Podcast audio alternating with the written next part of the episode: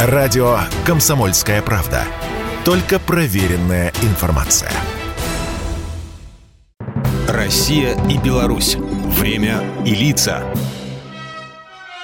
Здрасте, здесь Бунин, и сегодня мне хочется вспомнить о тех, кто когда-то, несмотря на свою отчаянную молодость, в трудный час оказался не по годам смелым и отважным, кто встал плечом к плечу рядом со взрослыми, защищая свою родину от нацистов. Сегодня я про пионеров-героев Беларуси. Много лет назад у Пахмутовой с Добронравовым была такая песня –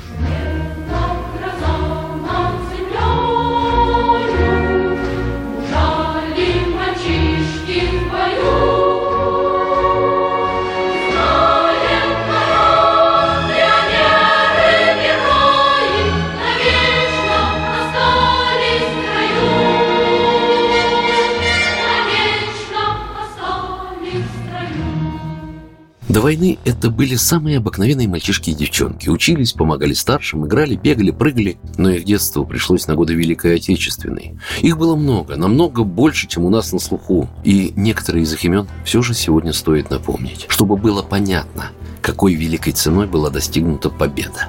12-летний Тихон Баран повторил подвиг Ивана Сусанина. Когда фашисты сожгли его родную деревню Байки, что на нынешней Брещине, он завел карателей в незамерзающее болото Ружанской пущи, прямо под пули партизан.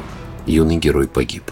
14-летний Петя Клыпа перед войной был трубачом музыкального взвода Брестской крепости. В первый же день войны он был ранен, но не покинул пост. Ходил в разведку, штаковые атаки, был связным. И там же, в крепости, вместе с отцом-начальником погранзаставы встретила войну 14-летняя Нюра Кижеватова. Юная защитница крепости помогала врачам перевязывать раненых. Через полгода вся семья Кижеватовых была расстреляна на 26-м километре Ковельского шоссе. Люси Герасименко было 10 лет, когда Минск захватили фашисты.